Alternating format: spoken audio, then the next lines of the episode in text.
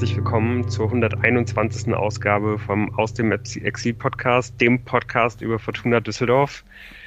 Wir sind heute nur in einer kleinen Zweierrunde dabei und das heißt, ähm, ja, der Moritz äh, wird mit mir heute über Fortuna reden. Hallo Moritz. Ja, guten Abend. Da versucht man alles, um eine gemeinsame äh, Aufnahme hinzubekommen über den großen Teich und so weiter. Und dann gibt es Pleiten, Pech und Pannen. Deswegen müsst ihr, liebe Hörerinnen und Hörer, mit uns beiden vorlieb nehmen. Wir versuchen, euch trotzdem gut zu unterhalten. Ja, also es war wirklich nicht. An die beiden äh, anderen. Genau, liebe Grüße an die beiden anderen. Es war wirklich äh, nicht unser Plan, äh, die wichtigen Ereignisse, die sich seit der letzten Aufnahme zugetragen haben, hier wirklich nur zu, zu zweit zu besprechen, aber es ging jetzt leider wirklich ganz kurzfristig nicht anders. Ähm, ja, ich hoffe, wir kriegen das auf jeden Fall trotzdem hin, weil an, äh, an Themen und an, an Emotionen mangelt es ja auf jeden Fall nicht. Und ja, dann würde ich sagen, wir, wir, wir müssen einfach auch sofort starten und über, über das Ausscheiden der Fortuna im DFB-Pokal gegen den ersten FC Nürnberg reden, was eben bedeutet, dass ja, innerhalb von, von wenigen, wenigen Tagen ähm, von, von der Aufbruchstimmung, mit der man aus der Winter gekommen, äh, mit, mit der man aus dem Winter gekommen ist, eigentlich gar nicht mehr so richtig viel übrig ist, oder? Ja, richtig. Ich meine, wir befinden uns jetzt mittlerweile ja schon wieder vielleicht in noch einem weiteren Status. Aber äh, nach dieser schlimmen Niederlage gegen Paderborn dann dieser äh, ja wirklich etwas, also so die Geschichte klingt ja weit hergeholt, wie man dieses Spiel verlieren kann gegen Nürnberg äh, und wie das dann gelaufen ist. Ähm, da ist auf jeden Fall die Stimmung schon mal gekippt, könnte man durchaus sagen, und nicht nur bei uns, glaube ich. Ja, hat man ja dann ja auch durchaus gemerkt, also sowohl bei den Fans als auch äh, in, äh, in den Zeitungen und in den Online-Medien, wo dann ja auch die Stimmung so ein bisschen gekippt ist, ähm, wo es dann jetzt auch mal ein bisschen, ähm, ein bisschen härter wurde in der, in der, in der Fragestellung. Und von daher, glaube ich, können wir relativ froh sein, dass die Fortuna jetzt ja auch am Wochenende gegen Sandhausen erstmal wieder gewonnen hat, so ähm, dass das hier wieder nicht so eine, so eine Folge wird, wo wir halt nur komplett Feuer speien werden, sondern äh, es ja durchaus dann am Ende der Folge auch noch Angenehmes zu berichten gibt. Aber ähm, ja, wie, wie der Ausgang dann gegen Nürnberg gewesen ist, ähm, ja, da hat angenehm eigentlich wirklich gar nichts mehr zu tun. Und ähm, ja, was auf jeden Fall auch nicht so wirklich angenehm war im, im Vorlauf, war, dass die Fortuna auf Michael Karbovnik relativ kurzfristig verzichten musste, der, ähm, glaube ich, aus dem Paderborn-Spiel noch eine äh, Blessur mitgenommen hatte. Ähm, ist auch, glaube ich, noch nicht ganz klar, wann der, wann der wieder zurückkehren wird. Was dann eben hieß, dass Tune äh, gezwungen war, umzubauen und sich dann für ähm, ja doch einen relativ interessanten Weg entschieden hat, nämlich äh, mal wieder auf die Dreierkette zu gehen und mit Emma und mit, mit Klaus auf zwei, ja, auf jeden Fall eigentlich ja ähm, etatmäßige Offensivleute zu bauen. Hat dich das überrascht? Ähm, was heißt überrascht? Also ich, das war ja jetzt irgendwie ein bisschen, also was quasi die Überraschung äh, mehr ist, ist, dass Benjamin Böckle offensichtlich ja ganz weit weg von der Mannschaft, also einfach noch zu weit weg ist äh, wurde ja jetzt auch nochmal nach dem Sandhausen-Spiel drüber gesprochen von Daniel Thune, ähm, dass ihm das auch leid tut. Aber das war da dann ja offensichtlich, dass der ähm, hoffentlich ein Perspektivspieler ist, aber jetzt mittlerweile momentan gar nicht in Frage kommt und man deswegen auf Emma gesetzt hat. Also ich habe ehrlich gesagt mit dieser Dreierkette, ähm, also es war ja dann, hat sich ja erstmal so aufgestellt, dass eben Clara Hoffmann und Oberdorf die Innenverteidigung, dass die Dreier-Innenverteidigung gestellt haben und Emma und Klaus dann auf links und rechts gespielt haben. Ich hatte bei Emma von Anfang an etwas weniger Bedenken als ähm, bei Klaus, weil ich von Klaus und ich glaube, das wollte ich schon beim letzten Spiel anbringen. Ich habe das Gefühl, Klaus funktioniert halt besser, am besten natürlich mit Zimbo äh, wenn er einen echten Außenverteidiger hinter sich hat. Das heißt, er muss nicht ganz so viel mit nach hinten machen und er kann auch ein paar ähm, Kurzpässe mit diesem Außenverteidiger spielen, um nach vorne zu kommen. Und ich habe das Gefühl, das kommt ihm mehr entgegen als eben in der Dreierkette, wo der rechte Innenverteidiger gegebenenfalls nicht so weit mit nach vorne kommt auf der Außenseite, sondern die Außenseite dann viel mehr einfach nur sein Terrain ist und das von Torauslinie zu Torauslinie.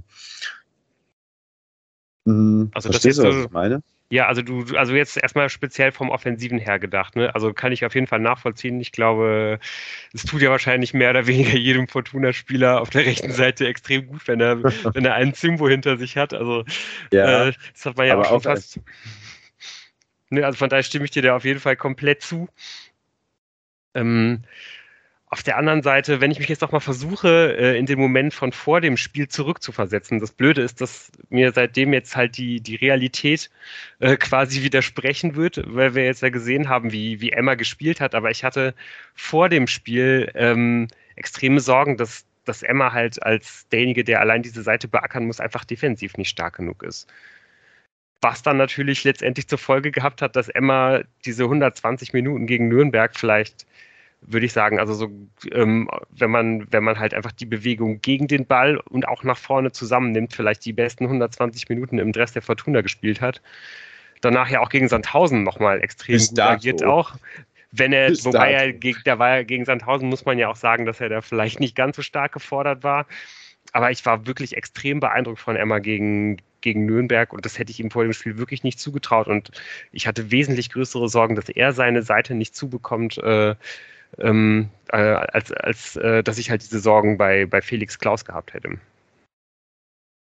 Naja, es ist ja im Laufe des Spiels, äh, ich weiß nicht, ob es komplett eine Umstellung war, aber ähm, es ist ja im Laufe des Spiels Emma auch tatsächlich ein bisschen ähm, weiter nach hinten gegangen als äh, Felix Klaus. Also wenn man sich die Achse anguckt, ist Felix Klaus quasi weiter nach oben gerückt und äh, dafür Tim Oberdorf aber raus. Also das war dann fast wie so eine Viererkette dann ähm, aus dieser Dreierkette gemacht.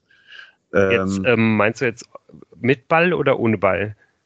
Ähm, mit Ball. Ja, Stimmt, das, genau. ist, das ist mir auch aufgefallen, dass, äh, dass Emma da extrem weit vorgeschoben hat. Also, dass, dass man da wirklich auch einfach verschiedene Formationen gewählt hat, mit Ball und ohne Ball. Und das hat ja wirklich eigentlich auch ziemlich gut äh, funktioniert. Ja, also ansonsten, ähm, genau, gehen wir ins Spiel. Erstmal, ja. oder ansonsten, ja, Hennings, äh, Kownatski im Sturm, Schinter, Au und Cello als Dreiermittelkrank Feld mit Schinter ein bisschen als Zehner quasi, ne? So. Genau, also ich glaube, das war dann letztendlich, glaube ich, keine, keine, keine Personalentscheidung, die, die einen da besonders überrascht haben. Kownatski war extrem umtriebig, also wieder auch eigentlich überall zu finden, mal in der Sturmspitze, mal, mal auf der Zehnerposition. Auch wenn ähm, man ja eigentlich auch schon noch mal kurz anmerken muss, so, so positiv wie wir jetzt darüber reden, eigentlich gingen ja die ersten 30 Minuten de, des Spiels schon eher an die Nürnberger. Und ähm, ja, gerade äh, äh, Lino Tempelmann, glaube ich, den muss man da so ein bisschen hervorheben, der äh, genau wie Kovnatski auf der einen Seite äh, ja, also vor allem in der ersten Halbzeit wirklich überall war. Also fand ich, fand ich wirklich beeindruckend. Der war auf beiden Flügeln, der war, der hatte den Zehnerraum kom komplett unter Kontrolle und ich glaube, es, es, es, musste erst irgendwie dann zu diesem Lattenschuss kommen. Ähm, in der 25. Minute ungefähr den, den Kastenmeier da aus kurzer Distanz noch irgendwie an die, an die Latte lenken kann mit einer wirklich starken Parade, bis dann, glaube ich, sich irgendwann Marcel Sobotka gedacht hat, okay, jetzt reicht's. Und äh, dann seinerseits das Zepter dieses Spiels komplett an sich gerissen hat und dann irgendwann auch die nur Tempelmann nicht mehr so viel ausrichten konnte. Ähm, ja, möchte ich dir auf jeden Fall äh, beipflichten, vor allem was diese Cello-Sache angeht, wo man ja bei Paderborn oder ich glaube ich, sogar auch äh, im Podcast gesagt hat, so es kann jetzt, es muss ja irgendwie auch zu ersetzen sein. Und dann hat man irgendwie eigentlich ziemlich eindeutig gesehen, dieser Mann ist halt nicht zu ersetzen. Nicht nur, ähm, weil er weil er es nicht äh, dem Herrn Hendricks beibringen kann oder so, sondern weil er einfach unfassbare Qualitäten hat im Zulaufen von Räumen, in Sachen antizipieren und so. Und das war einfach ganz, ganz fantastisch. Ich möchte dir aber noch trotzdem noch ein bisschen widersprechen, ähm, weil, also du hast recht, die erste halbe Stunde ging schon an Nürnberg größtenteils. Und es kam halt immer wieder was über die Flügel durch. Und was, glaube ich, daran lag, dass eben die drei, das Dreier Innenverteidigerfeld ähm, nicht so weit rausgerückt ist und eben die Flügel mit Klaus und Emma eher offensiver eingestellt waren und äh, deswegen ziemliche Lücken auch immer wieder gerissen haben. Und das hat sich dann erst eingestellt, also zumindest wenn dann eine schnelle Umschaltbewegung von den Nürnbergern kam. Und ich glaube, das haben sie dann auch einfach ein bisschen ja, zurückgedreht, sodass Emma im Prinzip noch deutlich mehr als Linksverteidiger gespielt hat, als er nach der, also als er in der ersten Halbzeit oder ersten halben Stunde gespielt hat. Ich glaube, das wurde schon noch ein bisschen korrigiert. Und dann, muss ich sagen, fand ich auch die Defensivleistung von Emma gut. Aber vorher hat er eine gute Offensivleistung gebracht.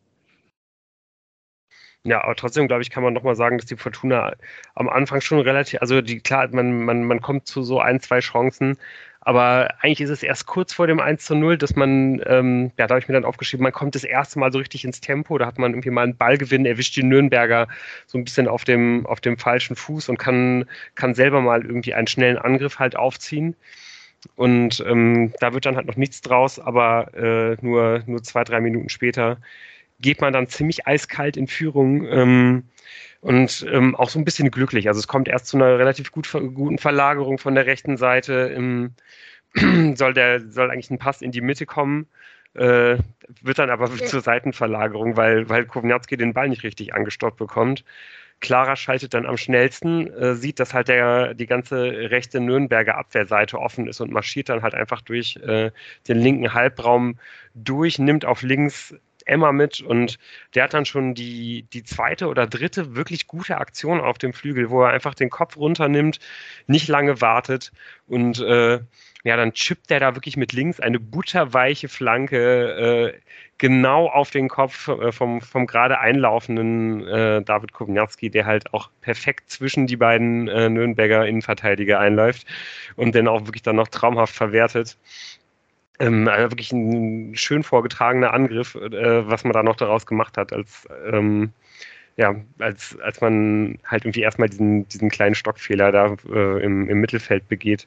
Wirklich exzellent gemacht und ähm, zu dem Zeitpunkt fand ich, dass es, dass es schon eher eine glückliche Führung war. Voll. Äh, eine wunderschöne Führung und aber auch eher eine glückliche. Und danach hat man wieder ein bisschen gemerkt, warum Nürnberg eigentlich so weit hinten in der Tabelle steht. Da kam dann nämlich nicht mehr besonders viel und es wurde auch sehr viel fehleranfälliger, das Spiel der Nürnberger. Und Fortuna hat sich so ein bisschen gesettelt, würde ich sagen. Ja, fand ich auch. Also die, die, die restliche Zeit bis zur Pause ähm, hat Fortuna das dann relativ souverän irgendwie runtergespielt und ähm, man begann halt irgendwie schon, äh, ja, man, man begann leise Hoffnung zu haben auf jeden Fall. Und ähm, ja, die Frage war halt natürlich ein bisschen, wie man, äh, wie man dann irgendwie aus der, Tabi äh, aus der Kabine kommt. Es war ja klar, Nürnberg würde vielleicht ein bisschen was umstellen, würde versuchen, die, die Fortuna irgendwie kalt zu erwischen. Und ähm, ja, an der, an der Fortuna würde es halt liegen, vielleicht irgendwie doch noch ein bisschen besser ins Spiel zu kommen und die Nürnberger ein bisschen beschäftigt zu halten, weil ich glaube, dass man halt irgendwie mit, mit, ja, mit mit Ioa und mit Klaus auf den Außen sich dann vielleicht nicht am allerbesten tief hinten einigelt, ist auch klar. Ja, dass das dann allerdings so deutlich wird, gerade in den äh, ja, ersten 15, 20 Minuten nach der Pause hätte ich gar nicht gedacht. Also das ist ja dann die Phase, wo die Fortuna das Spiel eigentlich zumachen muss. Unbedingt. Ich weiß nicht, hast du da, hast du da eine von ein, eine besondere Chance noch im Kopf, über die, über die du dich noch besonders ärgerst? Also da hat man ja mehrere zur Auswahl. Also ich muss ganz ehrlich sagen, ich kann diese ganzen Chancen, die in der regulären Spielzeit von Fortuna gegeben, äh, vergeben wurden, nicht mehr chronologisch auseinanderhalten. Ähm, müssen wir, vielleicht müssen wir es nicht, weil wir können eigentlich bis zum Gegentor dann, äh, also da gab es für mich auch keine besonders unterschiedlichen Phasen mehr in dieser zweiten Halbzeit. Also es gab immer wieder Wellen von äh, Angriffen, der Fortuna und Nürnberg hat zwischendurch mal ein bisschen versucht, Druck zu machen, aber größtenteils ist Fortuna halt an sich selbst gescheitert. Ich weiß nicht, es gab zweimal, hätte Kovnatski auf Hennings ablegen können, statt selber zu versuchen, das Tor zu machen. Ja, stimmt. Bei dem ähm, einen Mal rutscht er ihm so ein bisschen ab irgendwie, ne, wo ich glaube, wo, wo, wo, irgendwie nicht so richtig klar ist, ob er es querlegen will oder ob er selber abschließen will. Ähm, und vor allen Dingen bei dieser, bei dieser zweiten Chance, wo er äh, ja, mit Hennings alleine auf den Torwart zulädt, wo er das vorher wirklich exzellent macht, wo er ganz großartig mit dem Oberkörper arbeitet, den Nürnberger wegschiebt, äh, nachdem halt so auch ein langer Ball in Richtung Strafraum gespielt wird. Da muss er eigentlich Hennings mitnehmen links, äh, dann, dann steht es ganz sicher 2 zu 0. Da habe ich mich auch richtig, richtig geärgert. Ähm, ich habe mir ja gerade nochmal, ich habe mir ja gerade nochmal eine ähm, Wiederholung davon angeguckt und es sieht fast so aus, als wäre der äh, der zweite oder dritte Kontakt nicht so perfekt und dass der Ball ein bisschen zu weit nach vorne springt und dass er deswegen kann man ihn vielleicht wieder ein bisschen entschuldigen, dass er nicht rübergelegt hat, weil das sieht fast so aus, als hätte er dann da keine Wahl mehr, als irgendwie noch zu versuchen, den Ball nach vorne Richtung Tor zu bringen, statt kontrolliert abzulegen. Ja, es ist halt auch eine richtig gute Parade. Ne? Also ich glaube, auch da den Abschluss zu nehmen, das äh, wird auch einen hohen äh, Expected Goals Wert haben auf jeden Fall. Ähnlich wie vielleicht mhm. auch diese Chance von Tanaka, der wie aus dem Fünfer es schafft, äh, übers Tor zu schießen. Und da sind ja wirklich dann noch ein paar, äh, ja, paar von diesen Dingern. Man muss dieses Tor machen, vor allen Dingen, weil ja auch eigentlich klar zu sehen war, immer wenn, genau wie du gesagt hast, die Nürnberger halt gedacht haben, okay, wir müssen jetzt hier nochmal ein bisschen mehr machen, hat die Fortuna das sofort ausgenutzt. Dann haben die Nürnberger sich wieder zurückgezogen und sind wieder etwas vorsichtiger gewesen. Dann ist es wieder mal äh, fünf Minuten, zehn Minuten hin und her geplätschert mit leichtem Übergewicht von Fortuna. Dann haben die Nürnberger wieder irgendwas versucht, äh, was halt Lücken geöffnet hat, äh, durch die die Fortuna durchgespielt hat. Und dann hat man wieder irgendwie eine große Chance gehabt, aber vergeben. So, ähm, ja, dass man halt irgendwie immer weiter und immer weiter halt dem, dem Ende des Spiels äh, entgegengeht, ohne dass die Nürnberger eigentlich großartig in die Nähe des Strafraums der Fortun kommen. Ich weiß noch, dass wir, wir haben ja auch dieses Spiel zusammengeschaut, äh, dass wir uns dann äh, auf dem Sofa noch angeschaut haben in der 88. Minute und so gesagt haben, so, wenn man jetzt hier noch ausscheidet, das wäre wirklich unfassbar bitter. Das ist so deutlich, wie man die Nürnberger kontrolliert. Und dann, ja, äh, passiert es halt eben doch. Aber äh, ja, vorher kommt es halt noch zu einem zu einem eventuell folgenschweren Wechsel. Äh, nämlich David Kovnatski wird von Daniel Thun runtergenommen und es kommt Jonan Niemetz zu seinem Profidebüt. Hast du in dem Augenblick auch äh, an, an äh, weitere eventuelle Folgen von diesem Wechsel gedacht oder hast du das erstmal nur so hingenommen? Wie du es gerade schon gesagt hast, wir waren halt schon in dem Modus so, das kann ja jetzt auch nicht mehr schief gehen. Weswegen ich es einfach eine nette Geste fand, dem sehr guten Jona Niermetz eine, Chance, eine Chance zu geben, mal ein Profidebüt zu feiern. Außerdem war Kovnatski ja offensichtlich nicht mehr in der Lage, weiter zu spielen. Ähm, ja, deswegen ich habe nicht erwartet, dass er noch so eine große Rolle spielen müssen würde, würden müsse. Nein. Ähm, ja, und obwohl wir uns jeglichen Karlauer bei der Einwechslung von Thailand Duman erspart haben, ist wirklich kein Wort gefallen von Höhö und so weiter. Man hat sich das kurz gedacht und diesen Gedanken dann wieder äh, vergraben ähm, und dann kommt es natürlich trotzdem so. Ja, was passiert da? Ich habe das Gefühl, Fortuna ist genau wie wir nicht mehr ganz bei der Sache und ähm, lässt ihn dann hinten im Strafraum ungedeckt stehen, geht auch vorher, verhindert nicht die Flanken. Äh, ist das, nicht der, ist so das nicht der Hauptpunkt eigentlich? Stimmt. Dass man ja. die Flanke nicht verhindert. Es gab vorher noch einen Freistoß, der, glaube ich, ziemlich unnötig war, äh, wo man schon, also da, genau, da kam dann das Blut schon wieder ins Wallen, weil man mir dachte, Leute, das muss doch jetzt nicht sein. Stimmt, also für mich ist es, glaube ich, auch so eine Kombination daraus, dass es halt, dass halt einfach der, die, die rechte Abwehrseite der Fortuna halt nicht mehr so richtig funktioniert. Da wird in der 85. Minute Klaus rausgenommen und Christopher Petersson wird eingewechselt und ab da hat die Fortuna ihre, ihre rechte, äh, ihren rechten Flügel halt irgendwie defensiv einfach nicht mehr so stabil. Genau da am rechten, auf der rechten Abwehrseite kommt es dann genau zu dem Freischuss, den du angesprochen hast, den André Hoffmann da irgendwie auch ein bisschen läppsch irgendwie hergibt. Daher kann man, glaube ich, schon auch ein bisschen intensiver, halt irgendwie ein bisschen cleverer verteidigen, dann kommt es gar nicht zu diesem Freistoß.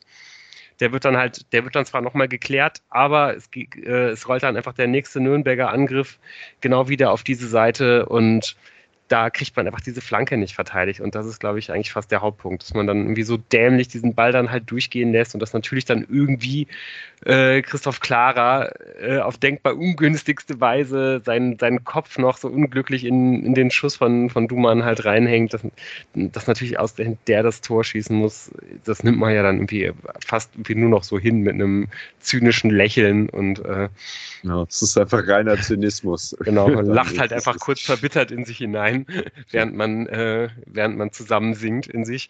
Und äh, ja, und auf einmal ist dann natürlich irgendwie dieses ganze Nürnberger Stadion da, das halt einfach äh, totenstill gewesen ist die ganze Zeit. Und man, man sieht ja in dem Augenblick eigentlich den, den restlichen Abend mehr oder weniger schon, äh, schon vor sich. Also ich glaube, ab dem Moment ist einem eigentlich klar, dass das Fortuna im Elfmeterschießen aussteigen, ausscheiden wird. Das war mir auf jeden Fall relativ klar. Hattest, hattest du da noch großartige Hoffnung, Moritz? Du bist ja, ja vielleicht also schon auch mal irgendwie Moment, eher jemand, der gerne auch mal ein bisschen optimistischer ist als, äh, als ich ewiger Pessimist. Also ich muss ganz ehrlich sagen, ich habe also was ganz anderes, ähm, was mir absurderweise, naja, oder was heißt absurderweise? Auf jeden Fall nach dieser Verlängerung habe ich gedacht, okay, das ist nicht mehr die Fortuna, die 1 zu 1 gegen Augsburg spielt ähm, am vorletzten Spieltag einfach weil sie sich komplett einscheißt, weil sie mit einem Sieg ähm, vielleicht gegebenenfalls nicht absteigen würde oder so, sondern was nämlich passiert ist, und das war für mich eine Überraschung, ähm, dass es Daniel Thune meiner Meinung nach hinbekommen hat oder dieses Team generell nicht die Köpfe hängen zu lassen. Und das nach so einem Gegentor, äh, so, so das war also schon diese, reguläre Spielzeit war ja schon absurd genug, wie das gelaufen ist, dass du dieses Spiel nicht gewinnst. Beziehungsweise man muss auch sagen, natürlich auch selbst verschuldet.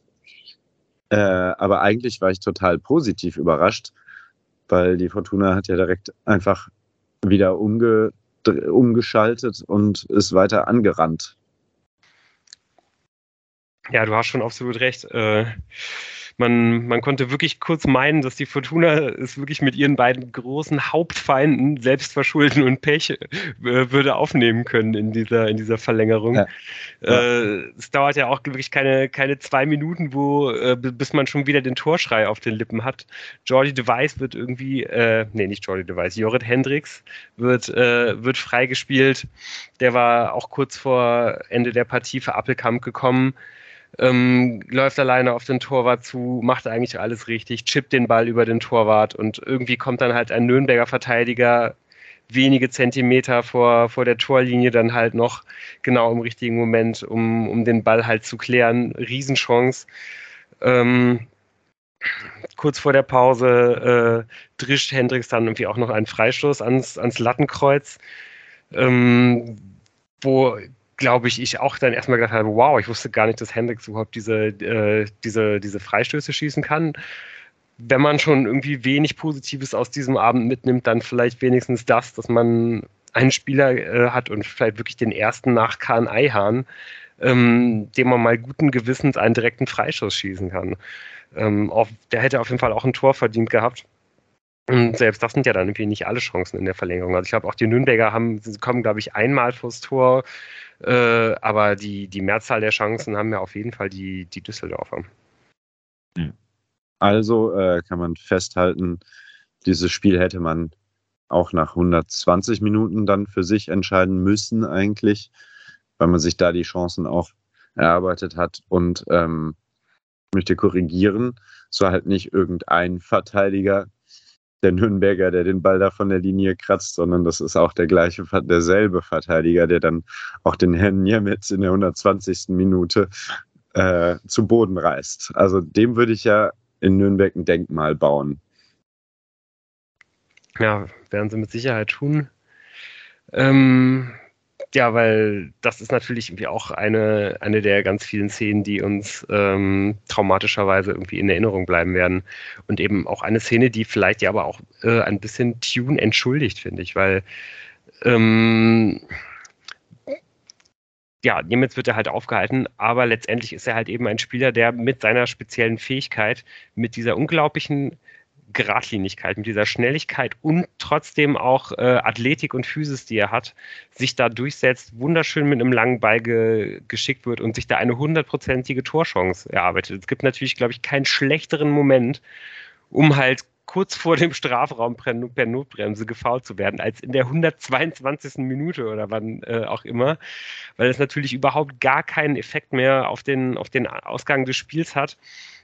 Aber es ist halt eben eine unfassbar große Chance und wenn halt David Kowniatski eben nicht konnte, dann konnte er halt eben nicht mehr und äh, dass, dass halt allein Niemetz sich diese Chance erspielt, auch das, was er ansonsten in, diesen, äh, in dieser Verlängerung halt abgerissen hat, finde ich, äh, rechtfertigt in jeder Art und Weise, dass Tune sich für diesen Wechsel entschieden, äh, entschieden hat. Also hätte ich ihm, hätte ich Niemetz überhaupt nicht zugetraut, war unglaublich positiv überrascht davon, von ihm, muss ich sagen. Absolut.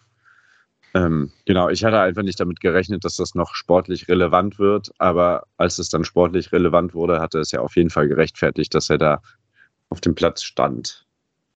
Äh, es gab da noch eine interessante andere Auswechslung kurz vor dieser Notbremse. Da wurde nämlich ähm, Eloin Fernandes äh, Neto für Marcel Sobotka gebracht. Und da haben wir auf jeden Fall gerätselt, ob es ist, weil er vielleicht einfach einen Hammer-Schuss hat, einen Hammer-Selbstvertrauen hat oder einfach ein bisschen Punkte, äh, Auflaufprämie. Wir haben ja sogar noch Auflaufprämien versucht zu googeln, um rauszufinden, wie viel das so sein könnte.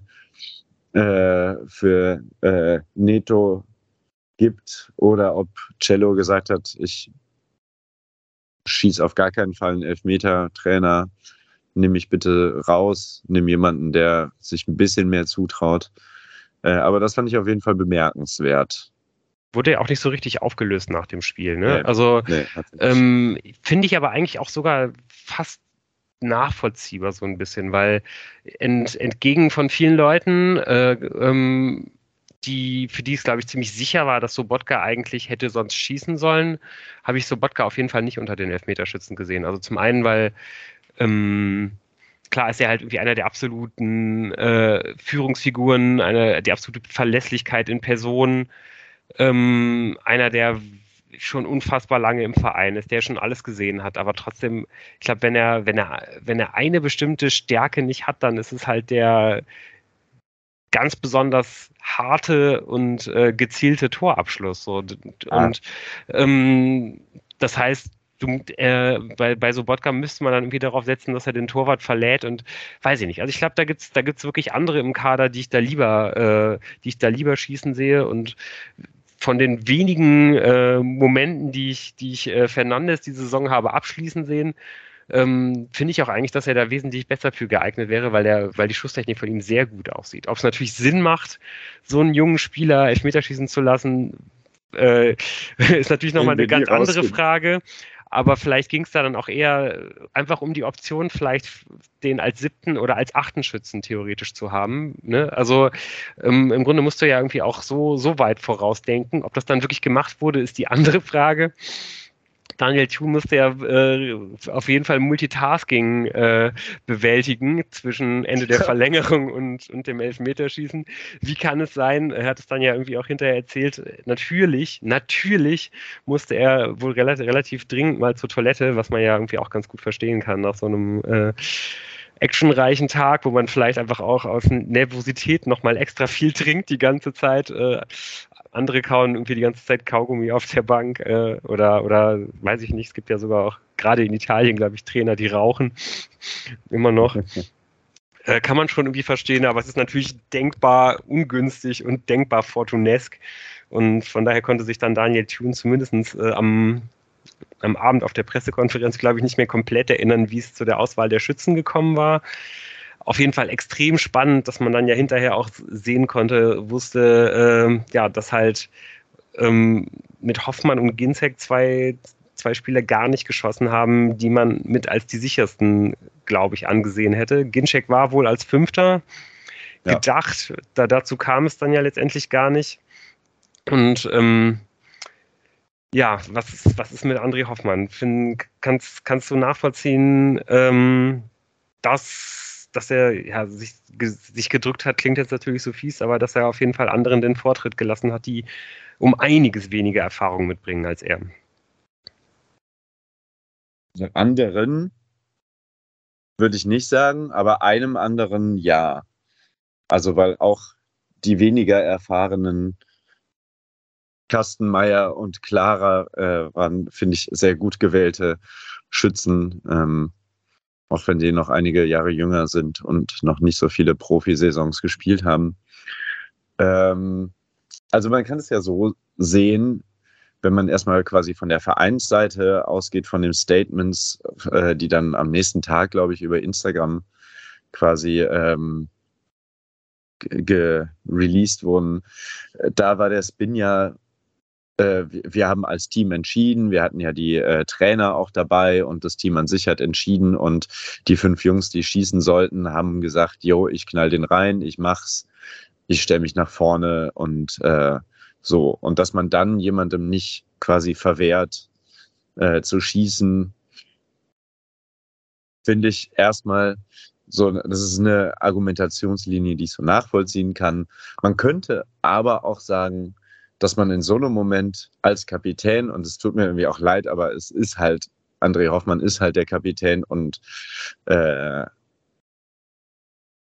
ja, ist er und er ist ein erfahrener Mann und so, und dass man dann als Kapitän sagt, Jung, du, spiel, du schießt den sechsten, sollte es soweit kommen oder wie auch immer, aber die ersten fünf, äh, so lass mich mal ran.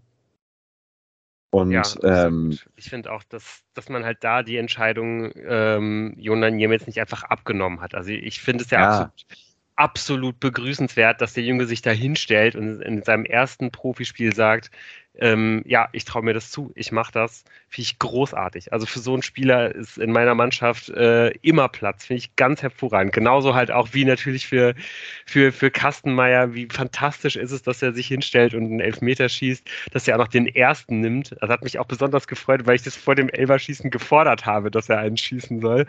Weil ich in denen eigentlich, ich, äh, ich habe sogar, glaube ich, gesagt, dass ich das größte Vertrauen in Kastenmeier habe von allen, die noch auf dem Feld waren, weil ja einfach Hennings und Kovnatski nicht mehr auf dem Feld waren waren, wie abgezockt sich Kassenmeier da hinstellt, dieses Ding reinhaut. Ich liebe diese Mischung aus ja, irrationaler und rationaler Confidence, die der halt irgendwie hat. Das ist äh, ganz, ganz großartig. Ähm, ja, aber dass man halt wirklich einem, einem Jonan Niemetz da diese Entscheidung nicht abnimmt, das ist halt richtig bitter. Und ja. das tut mir halt unfassbar leid für den Jungen und ich glaube, äh, ja, das, äh, das geht uns einfach allen so. Also ich glaube, wir alle Fortun äh, äh, sehen das gleich und haben, haben den einfach seitdem so unfassbar ins Herz geschlossen. Das geht ja gar nicht anders. Absolut. Und dann muss man aber so, also voll alles. Und da würde ich dann trotzdem vielleicht sagen, dann war es vielleicht doch nicht der richtige Augenblick, um pinkeln zu gehen, weil wenn der Captain schon nicht sagt, äh, nee, Jung, ist super, dass du das machst, aber ähm, hier lass erstmal die Leute ran, die das einfach schon ein paar Mal gemacht haben. Ähm, was ja jetzt auch nicht so viel ist. Wie viele Elfmeterschießen haben die schon gemacht? Ich weiß es nicht, egal, aber die schon ein paar Mal Profispiele gemacht haben. Wenn das nicht aus der Mannschaft kommt, dass dann da vielleicht auch nochmal so ein Impuls vom Cheftrainer kommen hätte können. Aber dass es soweit kommen musste, lag ja an einer weiteren kleinen Slapstick, also absurden Episode. Ähm, Florian Kastenmeier hält einen Elfmeter zum vielleicht zweiten Mal in seiner Karriere. Wenn Tim jetzt dabei wäre, würde er live diese Statistik googeln. Ich weiß nicht mehr genau, vielleicht kann ich es auch gleich noch kurz rausfinden. Äh, aber gefühlt zum zweiten Mal in seiner Karriere ist da aber anscheinend auch gegen du, Duman, ne? Gegen Thailand Duman. Habe ich ehrlich gesagt mhm. komplett vergessen, gegen wen er diesen, ja. diesen äh, ersten Elfmeter hält. Ja. Ähm, ich weiß auch nur, also ich will dir auf jeden Fall auch beipflichten. Also ich bin mir ziemlich sicher, dass dass Kastenmeier ähm, mit die schlechteste Statistik im, im Profifußball hat von, von Torhütern, wenn es ums Elfmeterhalten geht. Das ist einfach nicht seine Stärke, das wissen wir auch. Und deswegen ist es halt auch, glaube ich, dann relativ schwer, in so einem Elfmeterschießen halt weiterzukommen. Er hält dann halt trotzdem diesen einen Elver, äh, wird vom VAR zurückbeordert, weil er halt nicht auf der Linie steht. Und jetzt möchte ich dich aber mal eins fragen. Hast du noch mal eine Zusammenfassung gesehen, vielleicht von dem Spiel? Weil in der Zusammenfassung wurde es nämlich nicht aufgelöst, ob äh, äh, die, also die ich halt gefunden habe, wurde nicht aufgelöst, ob er da wirklich vor, äh, vorne steht, weil das nämlich, weil die Szene nicht nochmal gezeigt wurde. Es gab eine ja. Mini-Zusammenfassung, also es gab eine Mini-Wiederholung im, im Live-Spiel, äh, wo ich es halt nicht genau habe erkennen können, weil du ja, glaube ich, mit, du darfst ja, glaube ich, mit mit einem, äh, mit einem Fuß sehr wohl die Linie verlassen vorher. Und ich habe, glaube ich, Kastenmeier äh, mit einem Fuß noch auf der Linie äh, stehen sehen, als der Elfer geschossen wird. Von daher hätte ich das eigentlich sehr gerne nochmal aufgelöst gesehen. Allerdings habe ich da jetzt auch nichts mehr zu in der Presse gelesen und so weiter und nehme das dann jetzt einfach mal hin. Äh, aber egal, äh, wie das dann jetzt am Ende gewesen ist, es passt einfach in diesen, äh, diesen Abend. Es bettet sich ein in diese Geschichte, ähm, wo man einfach denkt, okay, von allen Paralleluniversen auf der Welt, die existieren, leben wir halt in diesem einen, in dem, in dem die Fortuna es schafft, dieses Spiel zu verlieren. In allen anderen war das, glaube ich, sehr schwer möglich an diesem Abend. Ja. ja. Man konnte es auch kaum fassen, einfach. Also muss man ja, also ja. wir haben ja wirklich auch sehr, sehr daran knapsen müssen. Also wie gesagt, wir haben uns ja zusammengeschaut. Wir haben nicht mehr so allzu viel geredet und äh, also ich hatte auf jeden Fall ziemlich schlechte Laune und äh, ja.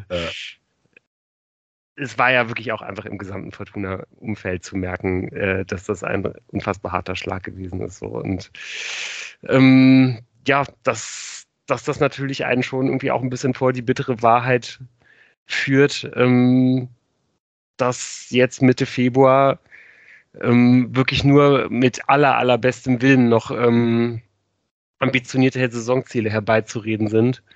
Und dass natürlich der Fortuna dadurch ähm, neben überhaupt der Chance auf ein, äh, ein weiteres Spiel, das man ja eventuell sogar gewinnen könnte, auch wenn es nicht so wahrscheinlich ist, aber vielleicht auf ein Heimspiel sogar, ähm, eben auch vor allen Dingen dicke Einnahmen durch die, äh, durch die Lappen gehen. Ja, und das ist ja in der Kombination ähm, doch relativ frappierend, weil es ja auch wahrscheinlich weniger TV-Gelder geben wird dieses Jahr.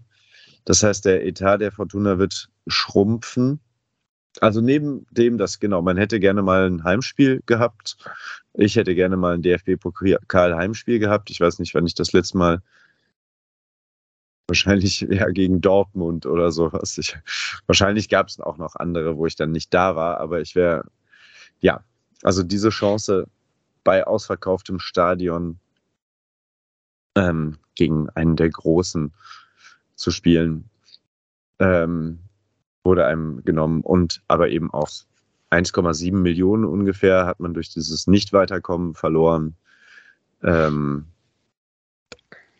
und ja, das bringt Fortuna schon irgendwie in eine Lage, die gar nicht so rosig ist, habe ich das Gefühl. Ähm, und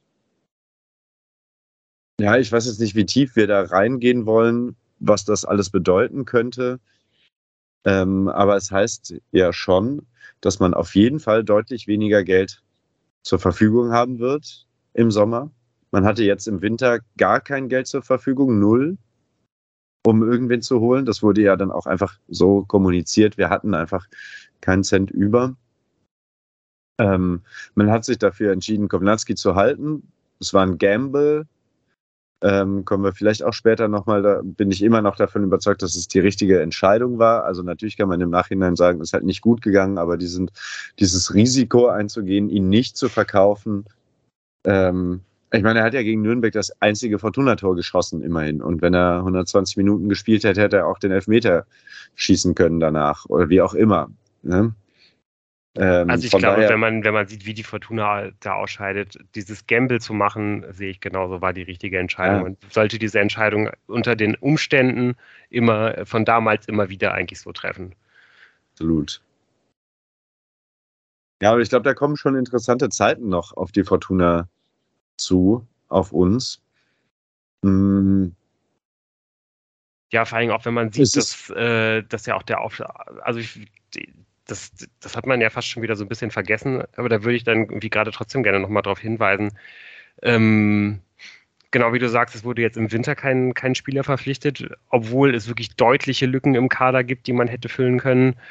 Ähm, und es wurde ja auch schon im Sommer so ein bisschen äh, Druck ausgeübt vom, vom Aufsichtsrat auf den Vorstand, ähm, dass man eigentlich nicht zufrieden damit war, wie viel finanzielles Risiko gegangen wurde. Ähm, indem man kurze Zeit ja sogar die äh, Vertragsverlängerung von Raphael Wolf blockiert hat. Äh, also man Richtig. hat das echt schon wieder fast ein bisschen vergessen, aber ich glaube, das sollte schon auch vom Aufsichtsrat so ein kleiner Hinweis sein, dass man nicht zufrieden damit war, äh, wie in der letzten Zeit die Budgetplanung gelaufen ist äh, hinsichtlich des, des, Kaders und wie man gedachte, mit dem Kader äh, für, für diese Saison zu planen, dass da wirklich sehr viel Risiko gegangen wurde. Glücklicherweise ist man dann ja noch in diesen Topf voll Geld gefallen, weil äh, Jakub äh, Piotrowski ja noch gewechselt ist. Damit hat man dann ähm, die weiteren Verstärkungen finanzieren können. Ähm, und hat dann ja doch noch irgendwie eine relativ schlagkräftige Truppe irgendwie zusammenstellen können. Aber ich glaube, gerade wenn dann ja jetzt eben noch äh, das, das erste der beiden Bundesliga-Jahre aus der äh, TV-Wertung wegfällt im Sommer, ähm, ja, wird die Fortuna wirklich kleinere Brötchen backen müssen. Und ich habe wirklich Sorge, dass wir, dass wir uns von dem einen oder anderen Leistungsträger oder vielversprechenden Talent werden trennen müssen. Ah, um bestimmte Lücken auch auffüllen zu können überhaupt. So, weil jetzt ist gerade ja der Status quo, Kovnatski geht, dafür kriegt Alofs jetzt doppelt so viel Geld ab Sommer. Ähm, das heißt, da spart man auch nicht so viel Gehalt ein jetzt. Und naja, Ampoma wird man loswerden wahrscheinlich. Der ist dann, da ist, glaube ich, der Vertrag dann endgültig auch vorbei. Das heißt, da wird ein bisschen Geld frei. Der kriegt wahrscheinlich gar nicht so wenig Geld. Aber ja, wir können ja auch dann nochmal, wenn wir eine Folge machen, wo wir ein bisschen mehr auf den Kader gucken und sowas, ähm, können wir da auch noch ein bisschen genauer drauf eingehen. Also ich hatte zwischendurch, wollte ich jetzt noch ganz kurz sagen, so ein bisschen Lust, den Teufel mal so ganz krass an die Wand zu malen und zu sagen, was das jetzt im Sommer bedeuten könnte. Ähm, und ja, ob dann vielleicht so ein Klaus Allofs ähm, doch nochmal drüber nachdenkt, ob nicht wenigstens Teile der Fortuna ausgegliedert werden könnten, weil da ja war unser Vorstands, äh, unser Finanzvorstand ist diesem ganzen Ding ja auch gar nicht ganz abgeneigt und Alofs ist dem auch nicht ganz abgeneigt. Das hat er auch in seinen ganzen äh, damals vor was vor anderthalb Jahren ist er gekommen, zweieinhalb Jahren ähm, und so. Und es gab ja schon auch einfach dann in der Presse auch relativ treffende Artikel, fand ich dazu dass da eigentlich ganz schön viel schiefgegangen ist und dass das jetzt eigentlich immer so ein bisschen ähm, unter den Tisch gekehrt wurde, weil es ja dann immer noch so okay aussah und dass man dann irgendwie die gute Stimmung halten wollte. Aber es wird so langsam, also es wird so langsam eng, finde ich, für wie viel Zeit gibt man noch diesen Entscheidungsträgern, damit es nachhaltig und ähm, dann auch positiv ausgehen kann. Und das in der Verbindung mit den ganz langen, dem langen neuen Vertrag und teuren neuen Vertrag hat auf jeden Fall dann für doch etwas Ärger gesorgt nach diesem Ausscheiden mit dem 4 zu 1 gegen Paderborn im Rücken. Ja, ich muss sagen, du hast es wirklich geschafft, meine Laune, äh, die halt nach dem Nürnberg-Spiel schon schlecht war, jetzt einfach mit diesem äh, wirklichen absoluten Worst-Case-Szenario noch ein bisschen schlechter zu machen. Ähm, aber ja, wollen wir, wollen wir hoffen, dass es nicht dazu kommt, dass, dass halt Klaus Allofs wirklich quasi sein, äh, sein eigenes Versagen halt irgendwie als Grund dafür hernimmt, warum man letztendlich äh, die, Fortuna, äh, die, die Fortuna halt irgendwie doch noch in eine Spielbetriebsgesellschaft ausgliedern muss. Ähm, ja, also das ist natürlich alles eine Spekulation und Zukunftsmusik und ich glaube, wir werden ja auch genug Folgen äh, in dieser Rückrunde haben, äh, wo, wir, wo wir uns noch mit diesem Thema auseinandersetzen können. Und ähm, müssen ja eben auch noch ähm, ja, die, die, die Spiele der, der, der Zweitligasaison nebenher irgendwie dann anschauen. Das werden wir alles tun und wir werden auch noch das Fortuna-Spiel vom Wochenende anschauen müssen, weil ähm, ja, ist natürlich dann mit diesem unglaublichen äh, ähm, verkaterten Kopf irgendwie vom, vom Nürnberg-Spiel, mit diesem Katzenjammer, mit diesem äh, ja, mit diesem Eindruck ging es äh, schon, schon ein paar Tage weiter im Heimspiel gegen, gegen Sandhausen, wo, ähm, ja, wo es natürlich galt, die äh, winzige Restchance, die man im Aufstiegsrennen noch hat, irgendwie zu behalten, seine Pflicht zu erledigen und dieses Heimspiel zu gewinnen. Was ich ähm, relativ positiv fand, muss ich sagen, ähm, dass eigentlich aus dem Fortuna-Lager teilweise ganz gut reagiert wurde. Also es, es, gab diese, es gab dieses Interview von, von, von André Hoffmann, ähm, der auch, glaube ich, gut daran getan hat, mal ein bisschen zu sprechen und ähm, seiner Rolle als Kapitän ähm, ähm auch ähm, so ein bisschen zu entsprechen, der, der gesagt hat, ähm, dass man natürlich als Mannschaft äh, sich absolut noch in der Lage sieht, oben nochmal anzugreifen, dass man natürlich sich bewusst ist, dass es eine kleine Chance ist, aber er auch gesagt hat, ja, wir, warum sollen wir hier jetzt nicht eine Kampfansage machen? Wir wollen hier auf jeden Fall noch richtig klettern, wir wollen hier noch was reißen und ähm, gerade äh, und, und er hat eben auch durchblicken lassen, dass man, dass man, glaube ich, in der Mannschaft ziemlich angepisst darüber war, ähm, dass es so viel Kritik gegeben hat. Ähm, und ähm, dass man eigentlich die Aufstiegschancen schon komplett abgeschrieben hat und so weiter. Und das ist ja eigentlich genau die Reaktion, die man haben will. Ne? Dass man sich dann vielleicht irgendwie in der Kabine auch so ein bisschen anschaut und sagt so, hey, die glauben irgendwie nicht mehr an uns. Äh, den, den zeigen wir es so. Das ist ja eigentlich genau diese, also genau aus solchen Momenten kann ja dann irgendwie letztendlich auch was entstehen, wenn man sich anschaut, wie, wie, wie Mannschaftssportler Erfolg haben. Von daher hat mich das, ähm, hat mich das erstmal gefreut, muss ich sagen. Und ähm, ja, und genau so eine, so eine, den, den, den zeigen wir es, äh, Stimmung ist, glaube ich, einfach auch das, was die Fortuna dann versucht hat, ja auch an dem Tag auf den Platz zu bringen. Ja, es gab, weil du es gerade erwähnst, ich habe dieses ähm, Interview von Hoffmann mit Hoffmann äh, nicht mitgeschnitten. Aber was man vielleicht noch erwähnen sollte, dass André Hoffmann nach dem Spiel gegen Nürnberg ein Interview gegeben hat, was dann auch nochmal auf recht viel Kritik gestoßen ist äh, was anscheinend nicht besonders glücklich war. Ich habe es auch nicht persönlich gesehen, äh, sondern auch nur drüber gelesen. Aber das hat, glaube ich, noch so ein bisschen das Ganze angefeuert, dass er darüber gesprochen hat, dass sie ja ein ganz gutes Auswärtsspiel gemacht haben und dass es dann irgendwie unglücklich und so weiter war. Das ist nicht besonders gut angekommen, weswegen er dann, glaube ich, auch als Kapitän äh, da besonders angeknackst war, also wegen dieser ganzen Elfmeter-Geschichte. Er spielt nicht, er holt sich während des Elfmeterschießens eine gelbe Karte wegen Meckerns, statt zu schießen und dann eben dieses Interview geben. Und genau, dieses andere Interview hatte ich, ehrlich gesagt, da hatte ich nichts von mitbekommen. Aber das ist ja schön. Ich habe wohl den äh, Fortuna Talk mit Christoph Klara nach dem Sandhausen-Spiel wohlgemerkt gesehen.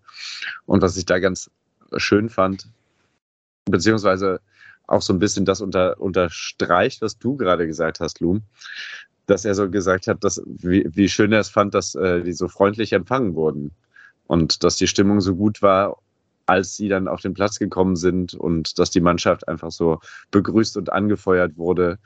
Und das klang so ein bisschen so, von wegen, wir, die waren sich nicht ganz sicher, ob es da jetzt Pfiffe geben würde nach zwei Niederlagen und so weiter. Ähm, was ja nicht der Fall war. André Scheidt hat es wunderbar in seiner Ansprache im Stadion, als er uns begrüßt hat, ähm, wunderbar zusammengefasst, hilft ja nichts. Und ähm, in dem Sinne fand ich auch einfach, ja, das sollte auch bei Fortuna erst unter ganz, ganz unter anderen Umständen passieren, dass Mannschaften nicht begrüßt werden. Sie haben ja, wenn man jetzt das Paderborn-Spiel und das Nürnberg-Spiel vergleicht, war es ja schon eine ganz andere Körpersprache. Und jetzt kommen wir auf das Sandhausen-Spiel zu sprechen. Und das fand ich von Anfang an ganz eklatant anders. Nicht nur, weil der Gegner natürlich und so, da kommen wir jetzt gleich drauf, aber die Körpersprache, die Präsenz der Spieler von Anfang an, von der ersten Minute, war eine ganz andere. Und da bin ich auch bei dir, den zeigen wir es eine ganz andere als in Paderborn, bevor die vier Tore kassiert hatten. So. Ja, wobei man ja schon irgendwie auch sagen kann, dass es, äh, dass, dass die Mannschaft generell irgendwie keine ist, die sich mal wirklich hängen lässt. Also klar war das gegen Paderborn keine gute Leistung, aber ich glaube, ähm, die, die Spieler nehmen das vielleicht auch wirklich ein bisschen falsch wahr. Also es wird ja keinem, denen es wird ja nirgendwo irgendwie fehlende Leidenschaft oder, oder fehlender Einsatz irgendwie vorgeworfen. Und das war auf jeden Fall auch gegen, gegen Sandhausen überhaupt nicht zu merken. Ähm, ähm, bei, den, bei den Sandhäusern ist das vielleicht wiederum irgendwie ein anderer Schnack. Also ähm, fand ich wirklich auch, äh, ja, fand ich schon auch bemerkenswert, dass von denen wir eigentlich fast über die gesamte Dauer des Spiels gar nichts gekommen ist. Also, dass man sich da natürlich äh, auf, auf die eigenen Stärken beruft, was halt heißt, äh, dass das Zentrum verdichten, sich vom eigenen Strafraum zu verrammeln und zu versuchen, mal mit einer Standardsituation oder mal mit, mal mit, einem, mit einer schnellen Umschaltsituation der Fortuna zu schaden. Äh, ist ja alles schön und gut, aber das, das war ja wirklich dermaßen harmlos. Also das, das, das glich ja wirklich schon auch einfach einem Klassenunterschied, muss man sagen. Auch wenn die Fortuna ja wirklich extrem lange gebraucht hat, um, äh, um selber halt irgendwie auch mal die, äh, ja, die, diesen, dieses Bollwerk halt zu knacken. Ja, ähm, stimmt. Wollen wir erstmal noch kurz, oder wir können ja mal mit der, mit der Aufstellung zumindest starten, weil anders als im Nürnberg-Spiel gab es jetzt von Anfang an eine eindeutige Vierer-Abwehrkette mit Emma links und Tim Oberdorf als Rechtsverteidiger, was ein bisschen anders war. Und dann hat man, glaube ich, auch schon darauf reagiert im Voraus, dass man von Sandhausen nicht besonders viel Offensivpower erwartet hat und hat meiner Meinung nach Cello so als einzigen Sechser vor so ein Dreier-Mittelfeld gestellt und vorne eben Hennings, Kobnatski der ja leider nicht lange am Start war.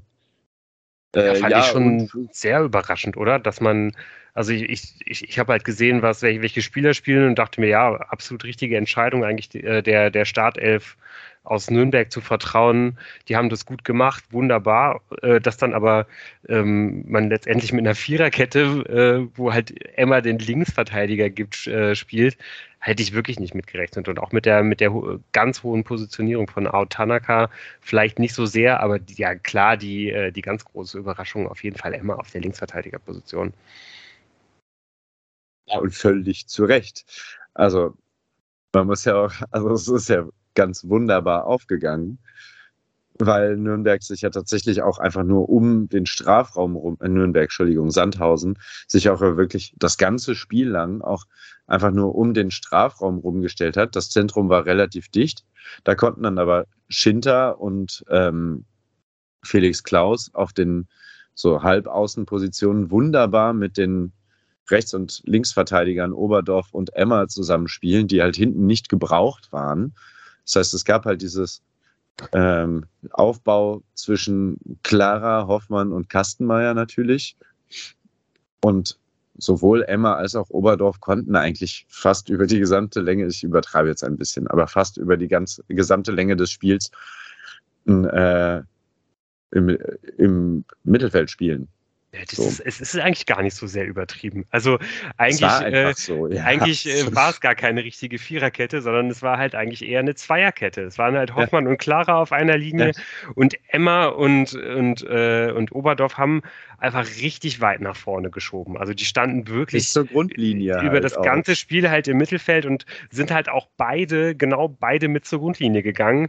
Der eine hat die Flanke geschlagen, der andere hat, hat versucht, sie zu verwerten, wenn man das eben äh, zu, zu verwerten. Man hat das eben auch sehr gut gemacht. Man hat dann die, die vernünftige Strafraumbesetzung mit, äh, mit Tanaka, mit Klaus, mit Appelkamp äh, äh und äh, zusätzlich zu den beiden Stürmern gehabt, hat dann aber oft die, die Flanke ähm, halt auf die hintere äh, Kante des 5-Meter-Raums geschlagen oder ähm, auf die hintere Kante des 6, also äh, auf die hintere T-Linie nennt man das, glaube ich, ne? da wo die äh, Strafraumkante auf die Torauslinie trifft da ungefähr ja, hingeschlagen. Da ist dann, ähm, ja, da, da ist dann jeweils der, der Außenverteidiger eingelaufen. Und genauso hatte man ja, glaube ich, schon in den ersten sechs Minuten drei Chancen, zweimal davon halt Tim Oberdorf, der, ähm, der halt da irgendwie jeweils die Bälle irgendwie Wolle nimmt und dann irgendwie nicht perfekt trifft. Aber ähm, es war eigentlich von Anfang an zu sehen, wie dieses Spiel ablaufen würde, dass es dann nur in eine Richtung gibt und dass es eigentlich nur darum geht, wann schafft die Fortuna es in Führung zu gehen. Und ich glaube, wenn man mir äh, danach den ersten fünf Minuten gesagt hätte, dass das jetzt, äh, dass es jetzt noch 80 Minuten dauert, hätte ich wahrscheinlich einen halben Nervenzusammenbruch bekommen. Das hätte ich nicht glauben können. Also so, so, so deutlich war der Unterschied. Auch wenn es dann ja ein kleines bisschen verflacht und ähm, ja, auch wenn die Fortuna dann ja sich das ganze, die ganze erste Halbzeit über immer wieder so Halbchancen äh, erspielt, schafft man es ja wirklich eigentlich nur eine richtige Torchance äh, dann noch zu haben in der ersten Halbzeit. Die allerdings war sehr gut. Ähm, auch da, glaube ich, ähm, schafft man es dann mal, sich gut durch den, durch den rechten Halbraum zu kombinieren. Ähm, und letztendlich steht dann Daniel Ginczek völlig frei äh, und köpft aus aller, aller kürzester Distanz ähm, dem, dem Sandhäuser Torwart mitten in die Arme. Da muss es halt 1 zu 0 stehen. Aber wieso steht Daniel Ginczek zu diesem Zeitpunkt eigentlich auf dem Platz? Ja, weil leider äh, David Kownatski nach 18 Minuten ausgewechselt werden muss, ohne Gegnereinwirkung. Ähm, hat jetzt die, die Diagnose ist ein Muskelfaserriss, der anscheinend sowas wie um die zwei Wochen dauert, was ja schon ziemlich wenig finde. Also mal abwarten. Anscheinend hätte es schlimmer kommen können. Äh, was ich auch interessant fand von äh, Daniel Ginczek, die Aussage, dass er selber einfach sagt, ich war verletzt und ich hätte überhaupt nicht damit gerechnet, jetzt hier in den letzten beiden Spielen so viel Spielzeit zu bekommen. Und deswegen hatte ich auf jeden Fall auch Probleme und Schwierigkeiten. Ähm, fand ich auf jeden Fall ganz interessant, dass er das auch so selbst so benennt. Ähm, ja, aber wie bitter ist es bitte? Also ich glaube, äh, das ist das kann man ja fast eigentlich schon den absoluten Super-GAU nennen, oder? Also ich glaube, wenn ein Spieler sich bei, bei der Fortuna im Augenblick nicht verletzen darf, alles andere kann man irgendwie noch geflickt bekommen. Ähm, gut, Marcel Sobotka ist vielleicht der andere. Auch aber Karbovnik war jetzt auch auf jeden Fall, ist ja eher so eine positive Überraschung, dass man da jetzt gerade ja, da haben wir, da haben wir vielleicht verschiedene Meinungen. Also ich, ich kann jetzt ja direkt mal meine These zu dem, zu, zu, den beiden Spielen jetzt nennen. Also ich glaube auch, natürlich, wenn, das waren beides äh, verunsicherte Gegner, das waren beides relativ harmlose Gegner, aber dass Fortuna in diesen beiden Spielen eigentlich defensiv so unglaublich stabil gewesen ist, hat vor allem damit zu tun gehabt, dass Jordi DeWice und das Michael Karbovnik nicht gespielt haben. Karbovnik ist halt, ist unglaublich spektakulär und wenn er, ich glaube jetzt auch gerade gegen das entkräftet meine These natürlich auch ein bisschen. Ich glaube, gerade jetzt in dem Spiel gegen Sandhausen hätte der wahrscheinlich auch relativ viel Alarm gemacht. Aber ähm, ja, wenn es, also in den, in, den, in den Spielen, wo es wirklich auf, auf, auf Gegner aus dem, aus dem Spitzenbereich der Liga halt gegangen ist, ähm, ja, ist, ist Karbovnik halt, glaube ich, gerade in der Defensivbewegung halt nicht, äh, nicht unbedingt der stabilste. Und ja, aber da werden wir auch erstmal sehen müssen, ob Emma dann da der stabilste ist unser Innenverteidiger Nummer 7 etatmäßig, weil er eigentlich etatmäßig Stürmer. Also das bleibt ja auch noch abzuwarten. Absolut. Ich will, da, ich will damit überhaupt gar nicht sagen, dass, äh, dass, dass Emma ihr, ihm da jetzt defensiv vorzuziehen ist, um Gottes Willen. Aber gerade, in dem Nürnberg-Spiel hat mir das ganz gut gefallen mit der Dreierkette und ähm, Emma auf dem Flügel. Und ähm, ja, weiß ich nicht. Kabovnik habe ich da wirklich immer nicht, immer nicht so stark gesehen in den letzten Wochen. Und dass, dass Jordi Device jetzt mal auf der Bank sitzt, finde ich auch absolut berechtigt. Ja, wurde jetzt auch nochmal aufgegriffen, da haben wir uns auch schon häufiger drüber unterhalten. Der ist ja einfach nach seinen zweimal Rippenbrüchen einfach nicht in der Form, in der er war, als er zur Fortuna kam und auch physisch einfach, glaube ich, nicht so stark. Also Lou sagt es jedes Mal wieder, ähm, wenn wir im Stadion sind. Der war einfach eine der war, der Kante, war ein Hühne und jetzt ist der es ein war, langer Lulatsch. Ja. Jetzt ist es ein Schlacks. Ja. genau. Aber gut dass, du, gut dass, du, das nochmal äh, gut, dass du das ja. nochmal sagst, weil du hast mich da halt auch am Sonntag darauf hingewiesen und da ist es mir auch wirklich wie, wie Schuppen von den Augen gefallen, dass er halt eben diese, dass er halt eben nicht wie irgendwie fast jeder Fortune am Ende der letzten Saison einen äh, Rippenbruch gehabt hat, sondern gleich zwei Rippenbrüche gehabt hat, nämlich auch nochmal einen in dieser Saison.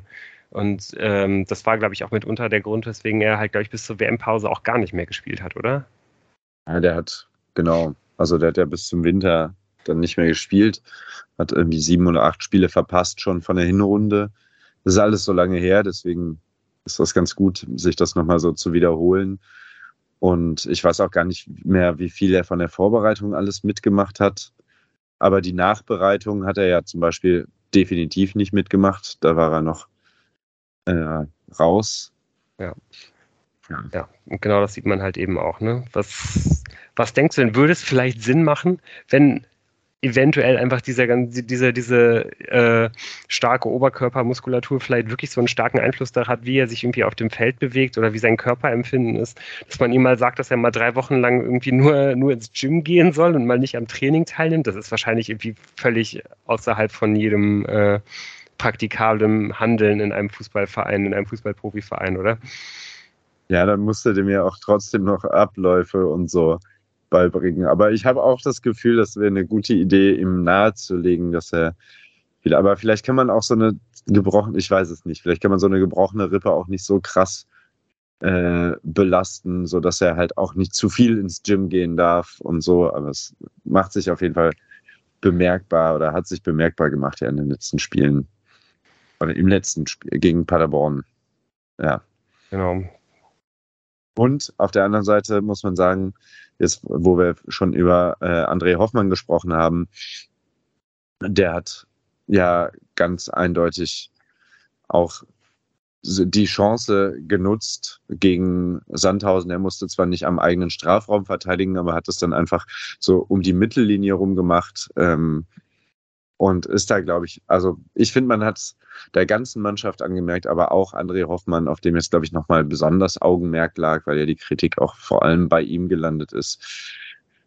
Ähm, der dann mit Christoph Klara da auch eine ziemlich gute Figur abgegeben hat. Christoph Klara, der zumindest was so äh, Antizipation, also so vom Stellungsspiel her finde ich den großartig, von den Kopfballduellen, die gewinnt er alle.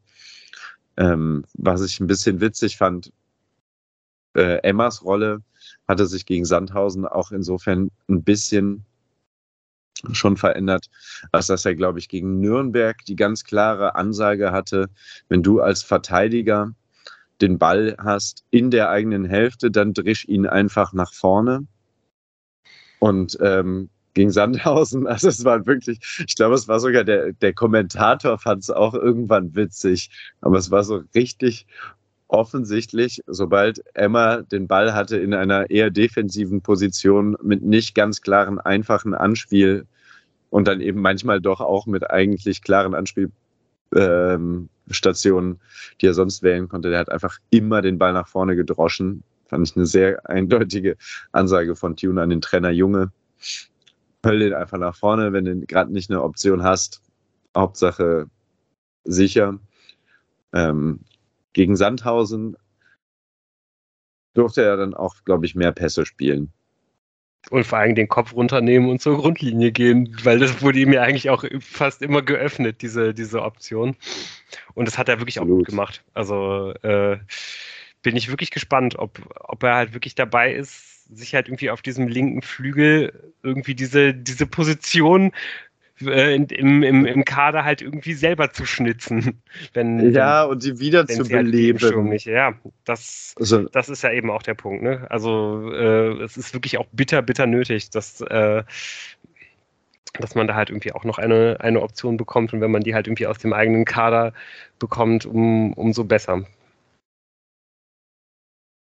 Ja, ich glaube, ich weiß gar nicht, ob wir jetzt wirklich hier die ganzen Szenen des Spiels durchgehen müssen. Das Spiel hat sich während des Spielverlaufs nie deutlich verändert. Es gab immer mal Phasen, wo Fortuna viermal am Stück, äh, viermal hintereinander hundertprozentige Torchancen hatte. Dann gab es wieder so kurze, weniger chancenreiche Phasen. Ja, ich glaube, es, es gibt halt den Einbruch. zu vier Torschüsse. Es gibt den halt Einbruch, den Einbruch ja. nach, äh, mit der, mit der Kovnatski auswechseln. Also ich finde wirklich, dass man auch da schon gesehen hat, bis dahin war die Fortuna wirklich äh, drückend überlegen und ab da merkst du, du merkst wirklich direkt, dass, äh, dass halt was fehlt. Genau wie du, wie du gesagt hast. Ginczek wirklich nicht äh, bei, bei 100 Prozent hat man ja auch jetzt in den letzten Spielen jeweils auch immer deutlich gesehen. Der ist auch selbst äh, nicht, nicht, nicht zu 100 Prozent in der Lage, da seine, seinen Brot- und Butter-Move halt irgendwie zu machen, nämlich die langen Bälle, die vor allen Dingen von Kastenmeier halt an die Mittellinie gespielt werden, runter zu pflücken und zu verteilen. Das, was David Kovnatski auf noch viel höherem Level diese Saison teilweise gemacht hat, ähm, weil er ja einfach alles gemacht hat und deswegen einfach dieser, dieser Ausfall für die Fortuna so unglaublich bitter wiegt. Zum Glück war es halt wirklich in dem Spiel jetzt nicht so unglaublich wichtig, ähm, weil ähm, ja man dann ja irgendwann doch eine der vielen Chancen genutzt hat. Also ich glaube, es gibt so eine Phase direkt am, am Anfang der zweiten Halbzeit, wo, wo man irgendwie innerhalb von fünf, sechs Minuten vier hochkarätige Chancen hat. Irgendwie Rufen Hennings hat äh, zwei wirklich riesige Chancen. Es gibt diesen Kopfball also einer von zwei äh, unglaublich äh, gefährlichen Kopfbällen von André Hoffmann nach Ecke, aber einer davon, äh, den, den habe ich wirklich so dermaßen schon drin gesehen. Also da hat er, glaube ich, auch hinter, äh, hinter in seinem Interview gesagt, dass er wusste, er muss, er muss den Ball eigentlich nur treffen und das schafft er auch, aber irgendwie schafft er es halt auch den Ball äh, trotzdem zu genau zu, äh, zu platzieren und den irgendwie am Tor vorbei zu, zu kriegen. Aber ähm, ja, es dauert, es dauert unglaublich lange, aber irgendwann zahlt sich halt diese, diese Geduld der Fortuna aus, dass man dann nicht die Nerven verliert, sondern einfach ruhig weiterspielt, ähm, sodass man dann, dann irgendwie halt doch noch in Führung geht. Und das ja halt irgendwie auch über ein, ja, durch äh, eine Szene, die, die eingeleitet wird durch ein paar von genau diesen Protagonisten, über die wir gesprochen haben. Ähm, du hast natürlich, Entschuldigung, du hast natürlich völlig recht dass es diesen Bruch gab. Und das war ähm, einfach ganz klar, dass vor allem spielerisch der Fortuna da gerade das Zentrum genommen wird, was eigentlich, also mit natürlich Appelkamp zusammen, aber als Kovnatski ausgewechselt wurde, gab es diesen Bruch, weil Ginczek diese Bälle nicht so verarbeitet hat wie Kovnatski. Äh, du hast völlig recht. Habe ich mir auch aufgeschrieben und ist jetzt untergegangen. Ähm, ja, was passiert da? Ich weiß gar nicht, weißt du es, äh, von wem der Ball dann in die Mitte kommt zu Ginczek? Ja, ich glaube, es ist sogar Emma, der sich da halt irgendwie durchsetzt, den Ball äh, halt irgendwie in die Mitte spielt zu, zu, zu Ginczek, der dann wirklich einmal genau das, äh, genau das tut, was er machen soll. Schirmt den Ball ab, Kopf hoch, und äh, ja, schiebt ihn halt genau an die richtige Stelle auf den äh, einlaufenden Tim Oberdorf, was ja wirklich häufig schon funktioniert hat diese Saison. Dann hat sie einmal die Fortuna Glück mit einem, mit einem ab, abgefälschten Ball aus dem äh, rechten Halbraum im Strafraum und ähm, ja, es steht, steht 1 zu 0 und auch ja, und anders wäre der ja, auch nicht reingegangen. Genau. Der wäre einfach nicht anders reingegangen. So, der musste einfach so fallen. Das war wirklich, ja, wahrscheinlich so im, im, in der unteren Hälfte der, äh, der Torchancen anzusiedeln, von wie gefährlich ist ein Abschluss von dort. Ja. Ähm, ja, erstes Profitor für Oberdorf. Sagen, das äh, äh, erstes Profitor für Oberdorf. Das nee, ist ja dann irgendwie auch ein. Ich glaube, zweite. Hat er schon mal eins gemacht? Zweite Saisontor, glaube ich. Oh, okay. Das, ja. Habe ich mich da umsonst äh, so deutlich umsonst gefreut. also, ich auch in dem Wissen, dass es nicht sein erstes oder in der Vermutung, dass es nicht sein erstes Tor für die Fortuna war. Ähm, ja, war ein schöner Knotenplatzer da im Stadion auf jeden Fall. Also, auf den Rängen war oh, wirklich ja. ziemlich gut. Äh, das, also man, ja, dieses 85 Minuten lang warten und verzweifeln und dann aber belohnt werden. Das ja, ist meine, natürlich dann. Die erzählen es jetzt ja auch so ziemlich, ziemlich vom Ende weg, aber ich glaube, ähm, oh, ich hätte ungern ungern äh, sowohl Twitter als auch äh, ähm, die Rheinische Post online und so weiter alles am Montagmorgen geöffnet oder am Sonntagabend noch, wenn, wenn Fortuna dieses Spiel auch nicht gewonnen hätte.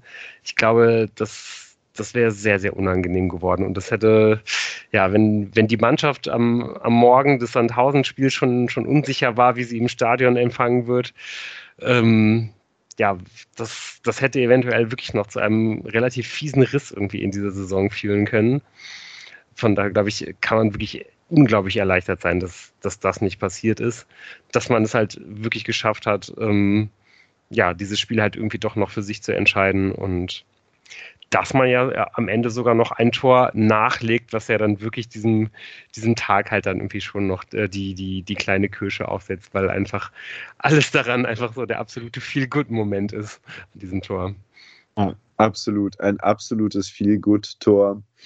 Äh, vor allem, also über äh, Niemetz, der ja der kurz zuvor eingewechselt wurde, auch mit ordentlich Applaus bedacht wurde ähm, der, glaube ich, diese, diesen Ball erstmal selbst auch erobert im Mittelfeld, den ablegt. Ich weiß nicht, von wem er dann den Pass bekommt.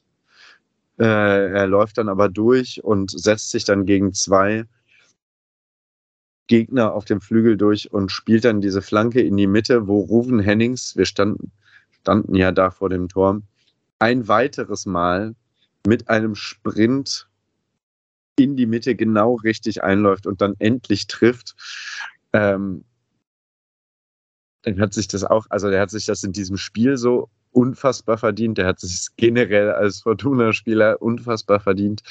Und deswegen war es dann so ein richtig seliges Gefühl, dieses Tor sehen zu dürfen. Und ähm, diesen Assist von äh, Niemetz, ja, es hat einfach dann alles gepasst ich fand es auch deutlich zu sehen, wie, wie viel dieses Tor Ruven Hennings bedeutet hat. Also äh, man, man, konnte schon sehen, dass da wirklich eine Riesenlast von ihm, von ihm abgefallen ist. Und ähm, auch, auch der ganzen Mannschaft, dass man hat auch gesehen, dass sie, dass sie, ja, ihm das da, glaube ich, alle ziemlich gegönnt haben. Und dass, dass eben auch der gesamten Mannschaft ziemlich gut getan hat, dass, dass er da mal irgendwie auch wieder einen macht. Und bei Niemetz muss man wirklich sagen, äh, ich bin wirklich, ich bin wirklich extrem positiv überrascht von dem. Also das, der ist zwar, glaube ich, relativ eindimensional, weil der halt einfach vor allen Dingen über diese ähm, über diese äh, direkten tiefen Läufe halt funktioniert. Aber was der halt wirklich an Geschwindigkeit und an, an Körperlichkeit mitbringt, finde ich, find ich ganz hervorragend und das macht er da richtig stark. Also äh, auch, auch der gehört auf jeden Fall zu den Leuten, wo ich sagen würde, wow, das ist echt gut, dass, dass man die halt noch als Option im Kader hat. Ich bin, bin gespannt, was der, was der noch so reißen kann. Voll. Da hat ja auch Daniel Thune auch so, also da hatten wir uns ja auch schon im Vorfeld drüber unterhalten, ähm, hat gesagt, dass er nicht unbedingt damit gerechnet hätte, dass gegen Sandhausen äh, Jona Niemetz seine Stärken ausspielen können würde.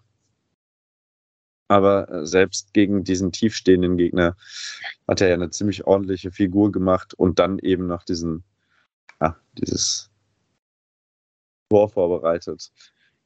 Ich bin auf jeden Fall mal gespannt, was da so in Zukunft noch draus wird. Und ähm, ja, jetzt sind wir irgendwie in so einer Situation, wo ja alles schon vorbei war, gefühlt, und man jetzt trotzdem aber noch auf Tuchfühlung gehen könnte, sollte man jetzt gegen Fürth und Braunschweig gewinnen und dann gegen die direkten Konkurrenten auch nicht schlecht aussehen und so weiter. Ähm, Klaus Allofs hat wahrscheinlich wieder den erste Liga-Scouting-Aktenordner auf dem Schreibtisch liegen. Ähm, mit welchem Gefühl gehst du jetzt in diese Woche, Lou? Ja, du wirst gleich hören. Äh, also ich hatte eigentlich ein zumindest verhalten optimistisches Gefühl, auch wenn ich, nicht, wenn ich wirklich nicht davon ausgehe, dass man da noch was reißen kann. Aber man ist ja Fußballfan, um, äh, um halt eben doch zu hoffen. Und ich hatte auf jeden Fall äh, Lust, ein bisschen zu hoffen. So, so, so kann ich es zusammenfassen. Dann habe ich allerdings den nächsten Gegner vorbereitet und äh, werde äh, gleich erzählen, warum ich mittlerweile fast sicher davon ausgehe, dass die Fortuna relativ wenig aus Fürth mitnehmen wird. Aber erstmal war ich doch relativ optimistisch. Ich habe dann heute auch mal direkt auf äh, der Statistikseite 538, ich weiß nicht, ob, äh, ob die dir, ob die euch was sagen, äh, das sind eigentlich die, die mit fast die besten äh, ähm, ja, Statistiken hochrechnen äh, auf alle möglichen Wettbewerbe. Was die denn äh, für, für Fortuna für einen Aufstieg berechnen, die äh, gehen im Augenblick davon aus, dass Fortuna immerhin noch eine achtprozentige Aufstiegswahrscheinlichkeit hat. Also äh, vielleicht kann man da ja auch. Moment, sag nochmal. Sag, Also bei mir ist es gerade die Zahl untergegangen, sag sie nochmal. 8 Prozent, 8 Prozent Aufstiegswahrscheinlichkeit. Acht, acht. So, okay, und das, danke. das, das, das, äh, ja, spricht ja vielleicht auch ganz, äh, ja, ganz, ganz deutlich, wie, was man sich da halt irgendwie noch so vorstellen kann. Also ich glaube, ich hatte ja auch mal in der Winterpause gesagt, dass, ähm, dass es wahrscheinlich ungefähr 60 Punkte brauchen wird, äh, so rund 60 Punkte, um halt noch um den dritten Platz mitzuspielen. Ähm, ja, da ist die Fortuna im Augenblick ganz genau äh, in, der, in der richtigen Pace. Also wenn die Fortuna so viele Punkte holt wie bisher, würde man am Ende genau bei, bei 60 Punkten rauskommen. Es sieht ja allerdings immer mehr so aus, als ja, ist dieses Jahr ein Jahr, wo man deutlich mehr Punkte braucht, um, um Zweiter zu werden als normal und vielleicht auch deutlich Punkte mehr braucht, um Dritter zu werden als normal, weil ja einfach oben so viele Vereine äh, so, so, ja, so, so, so gut punkten eben. Aber das werden wir auch immer mal wieder im Auge behalten wie gesagt, heute äh, nach, nach 20 Spielen hat die Fortuna eine 8%ige Aufstiegswahrscheinlichkeit. Wie hoch die nach dem Spiel gegen Fürth sein wird, steht äh, auf, auf einem ganz anderen Blatt.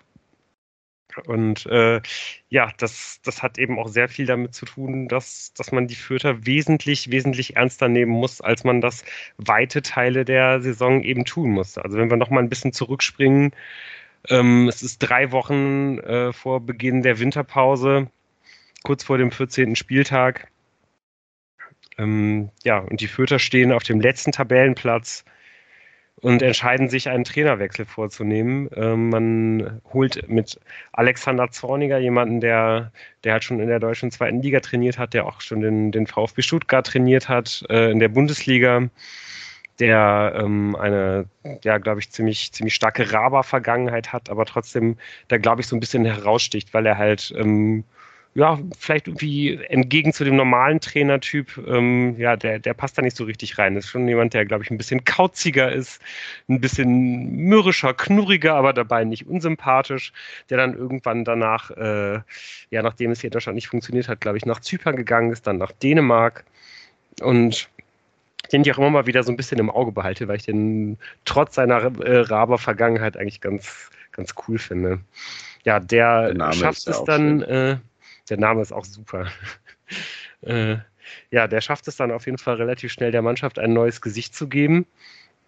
Aber nicht äh, so ganz mit diesem spektakulären Fußball, den er, glaube ich, in der Bundesliga hat spielen lassen, äh, wo er dann auch nicht so viel Erfolg mit hatte, sondern äh, mit äh, ja, Fußball, der äh, auch ähnlich wie das bei Weinziel letzte Woche auch schon anklang, Low-Event-Fußball ist. Man gewinnt nämlich die ersten drei Spiele mit 1 zu 0 und spielt dann noch 1 zu 1 gegen, gegen den SV Darmstadt und geht dann natürlich auf einmal mit einem ganz anderen Gefühl in die Winterpause. Ich wollte auch eigentlich in unserer Winterpausenfolge äh, den, den Hot-Take bringen, dass, äh, dass Fürth am Ende noch um den Aufstieg mitspielen wird. äh, das habe ich dann aber letztendlich doch gelassen und war vielleicht dann auch ganz gut, weil man jetzt diese, äh, diese Form nicht ganz mit in die äh, Rückrunde bisher hat retten können, aber man hat auf jeden Fall von den drei Spielen jetzt ein weiteres 1 zu 0 gewinnen können und findet sich damit jetzt eigentlich relativ entspannt im, im Tabellenmittelfeld wieder und hat schon auch noch Ambitionen, zumindest mal in die obere Tabellenhälfte vorzustoßen.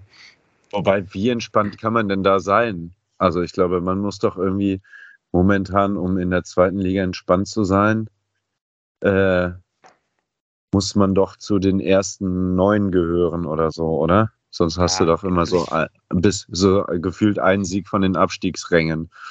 Ich glaube, entfernt. also entspannt vor allen Dingen in, äh, im, im, Vergleich damit, wie es halt, wie gesagt, wirklich ganz kurz ja. vor der WM in Katar halt noch ausgesehen hat. Wenn man sich anschaut, wie die Mannschaft halt irgendwie bisher spielt, glaube ich, macht sich in Fürth keiner mehr wirklich Gedanken, dass das halt nochmal okay.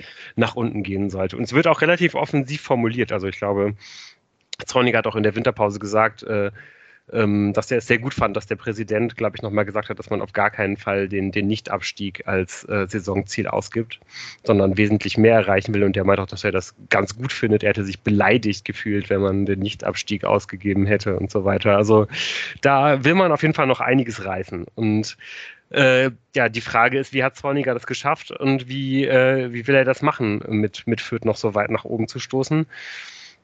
Ähm, er beschreibt selber, und das ist auch wirklich interessant, weil er das wirklich fast in jedem Interview sagt, äh, äh, dass man, das mit ihm geführt wird, sein, äh, seine, seine Spielidee äh, als äh, die, dass er wirklich alles auf höchste Intensität mit hochaggressivem Pressing gegen den Ball setzt. Also wirklich man erkennt, äh, das würde natürlich erstmal, glaube ich, jeder Zweitligatrainer so unterschreiben, dass das, dass das wichtig ist, dass das wichtige Tugenden sind. Aber bei, bei Zorniger wird es schon nochmal alles auf eine neue Stufe gehoben die Idee ist einfach, dass äh, eigentlich immer, wenn ein Gegner in Ballbesitz kommt, ähm, ein, ein Fürther Spieler im Vollsprint äh, schon in seine Richtung unterwegs ist und ihm wirklich gar keine Zeit zum Handeln lässt.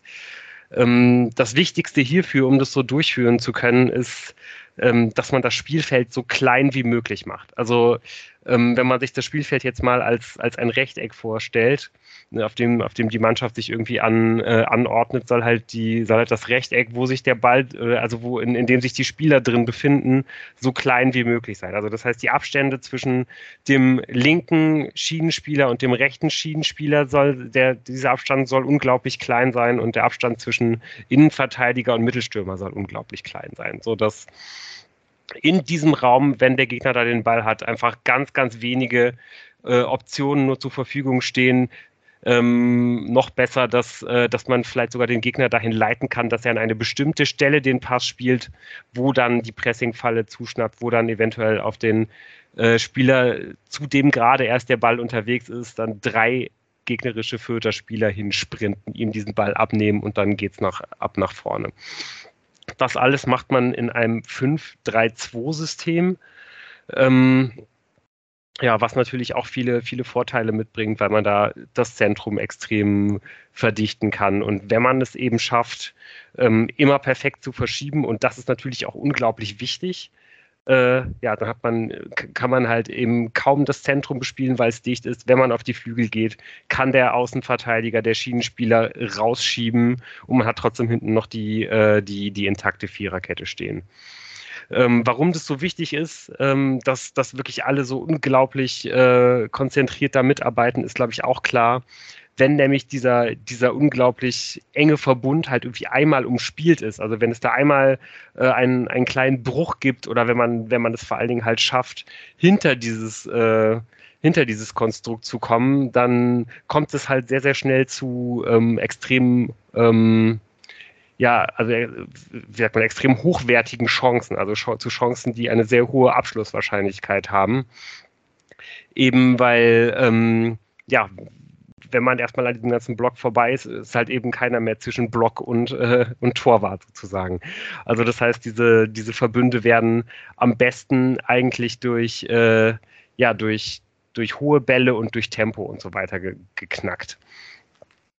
Und das ist eben einer der Hauptgründe, warum ich mir denke, Mist, damit wird die Fortuna auf jeden haben Fall Probleme haben, weil ähm, dieser, dieser Spielstil noch, ne? ist eigentlich auch genau äh, ähm, absolut richtig, genau wie du sagst. Das weitere, was man, was man braucht, ist, sind, sind Verlagerungen. Ganz genau. Man muss diesen Block immer von links nach rechts eigentlich bewegen, indem man, indem man verlagert, weil nämlich eigentlich der, der, äh, der eigene Schienenspieler, also der eigene Außenspieler, der auf der ballfernen Seite eigentlich immer frei ist.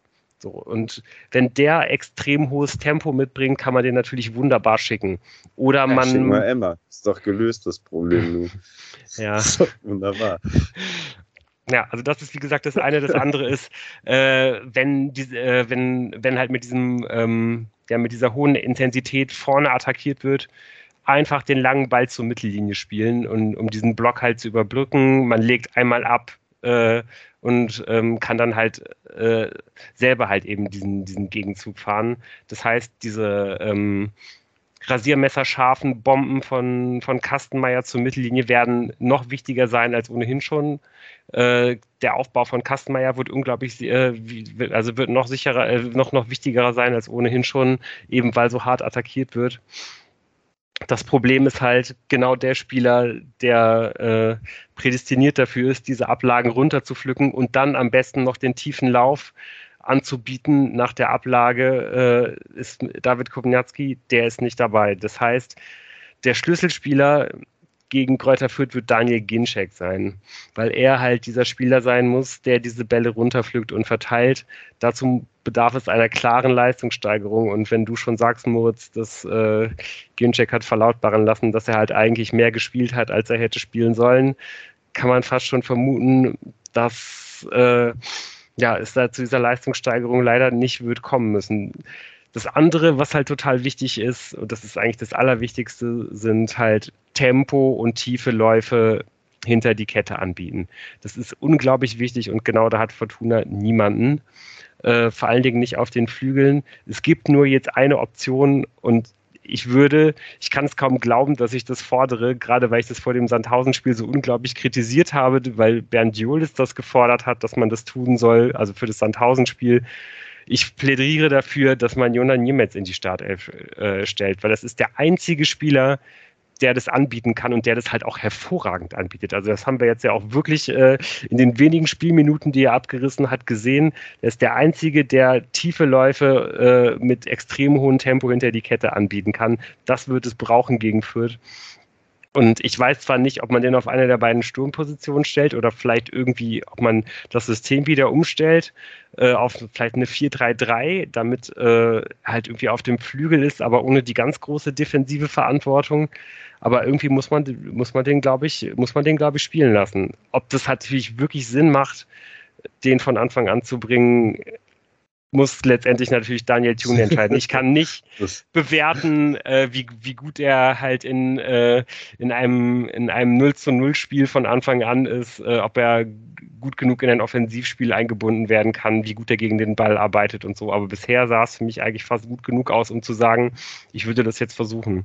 Kannst du das ungefähr nachvollziehen? Ja, kann ich voll nachvollziehen. Habe ich mir auch schon gedacht, während du äh, deine Ausführungen hier äh, unterbreitet hast uns. Äh, ja, habe ich voll gedacht. Ich glaube, Emma ist da momentan in seiner Form, die er jetzt gerade hat, auch einer, der ähm, für Tempo sorgt im Vergleich zu anderen zu, zum Rest der Mannschaft. Ist der schnell so. genug und, und, bietet der wirklich diese Läufe an? Also das ist ja eigentlich genau das, das was er... Hin und wieder, ja, oft nicht. Ich weiß genau, was du meinst, wo man sich immer wieder darüber ärgert. So immer jetzt hier wäre der Laufweg gewesen, so in etwa, aber manchmal auch schon. Und weiß ich natürlich auch nicht, ob das nur an schwachen Sandhäusern liegt, der geht halt auch. Also erstens hat er das Selbstbewusstsein und zweitens aber dann auch irgendwie so, es klappt halt auch, der geht halt auch an Leuten vorbei. So, ne? Deswegen, ja. Aber gut, da wird das Trainerteam rund um unseren Cheftrainer Daniel Thune sicherlich die beste Info Informationslage zu haben. Ja, ansonsten würde ich jetzt, glaube ich, keinen, keinen Fürther da besonders nochmal rausheben. Nur äh, nochmal kurz Branimir Gotta, auf den muss man aufpassen. Der spielt interessanterweise so eine Mischung aus Achter und Zehner, also halt äh, quasi den offensiven Achterpart. Da muss man auch immer aufpassen, dass der nicht von, äh, dass der nicht aus 25 Metern abzieht. Der ist, glaube ich, einer, einer der wenigen Spieler, der das wirklich so gut kann, dass er das wahrscheinlich auch bei jedem Trainer immer darf. Ansonsten verbietet man das ja den Spielern äh, mittlerweile eigentlich fast, dass man das tun soll. Sehr gefährlicher Spieler. Ähm, aber ja, ansonsten ist aber einfach der, der, der Star das Kollektiv quasi entführt und man muss irgendwie versuchen, das zu knacken. Würdest du sonst äh, ja irgendwelche Änderungen vornehmen oder einfach wieder der, der Elf aus Sandhausen mehr oder weniger vertrauen, wenn möglich? Ja, wahrscheinlich würde ich einen, ob es dann zwei Sechser braucht oder so, um Rigotta ein bisschen einzuschränken und dann trotzdem noch einen zu haben, der auch andere Räume zumachen kann und so. Personell würde ich nichts ändern, glaube ich. Wüsste ich nicht. Also. Ja, ich denke auch, dass äh, allzu viele Änderungen, glaube ich, werden, werden vielleicht nicht vielleicht, vorgenommen. Vielleicht kommt tatsächlich einfach Niemetz für, äh, für Kovnatski in die Startelf, aber vielleicht auch einfach nicht. Vielleicht ist, also ja, ist auf jeden Fall ein unglaublich spannendes mal. Gedankenspiel. Äh, äh, wir werden nächste Woche mit Sicherheit schlauer sein. Wir werden noch ein bisschen schlauer sein darüber, ähm, ja, ob wir weiter äh, uns irgendwie zwingen müssen, ein bisschen, ein bisschen zu träumen oder ob wir äh, ja doch vielleicht wieder etwas weiter im Aufstiegsrennen zurückgerutscht sind. Das Wochenende wird die ersten Antworten geben. Und ähm, ja, wir sind nächste Woche hoffentlich auch wieder mit etwas größerer Runde am Start. Wir wünschen euch eine schöne Zeit bis dahin. Macht's gut. Macht's gut. Ciao. Ciao.